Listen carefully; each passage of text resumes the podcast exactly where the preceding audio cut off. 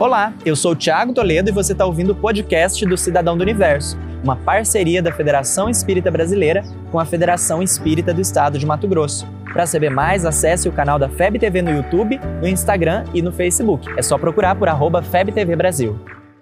Imagina o universo. Imagina então esse período que a gente está passando de quarentena. Apesar do receio e com todo o cuidado necessário, será um período muito importante. Qual tem sido a sua programação?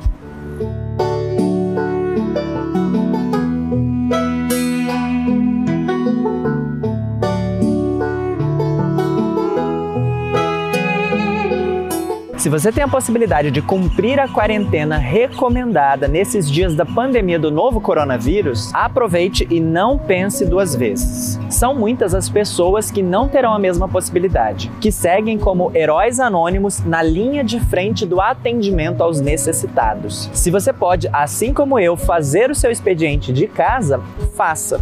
Se você pode ficar em casa mesmo que sem trabalhar, faça também. É o mais seguro para o momento. Um outro cuidado mental, no entanto, é para que esse isolamento social não signifique um isolamento afetivo. E eu sei que isso pode ser bastante desafiador. Toda a nossa agenda foi suspensa, os compromissos ficaram adiados de forma indefinida, mas nós podemos seguir trabalhando. Sabe como? Aproveite o melhor da internet e das redes sociais. Busque grupos de estudos espíritas que mantenham as suas atividades virtualmente. Busque a programação de transmissões ao vivo que está sendo mantida pela FEB TV nesse mesmo período e as atividades de tantas outras instituições que permanecem nos possibilitando reflexões para aquecer a alma. São dias de criatividade para que cada um faça a sua parte, siga adiante e não desista. Eu sei, por exemplo, que tem uma quarentena espírita rolando por aí, um desafio da galera do Instagram para que você aproveite esse período para ler e reler obras de valor incalculável que permanecem para a vida toda. E use a sua criatividade. Você também pode propor ações assim para sua comunidade, desde a sua família até o seu grupo de amigos. Vamos fazer um evangelho virtual, um grupo de leitura online ou mesmo um grupo de conversa à luz do espiritismo, um bate-papo por videochamada. Reunião online uma vez por semana. Estamos sim dando uma pausa, diminuindo o ritmo, nos recolhendo, mas isso para que logo mais à frente, quando a situação for normalizada, demos muitos outros passos adiante. Ser um cidadão do universo é usar de toda a nossa criatividade para nos mantermos conectados ao Criador e a todas as criaturas ao nosso redor. Uma conexão de sentimentos,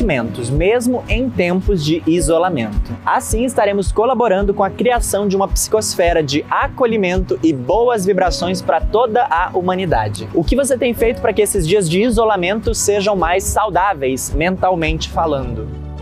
Você ouviu o podcast do Cidadão do Universo. Siga a gente nas redes sociais, arroba FebTV Brasil e até o próximo programa.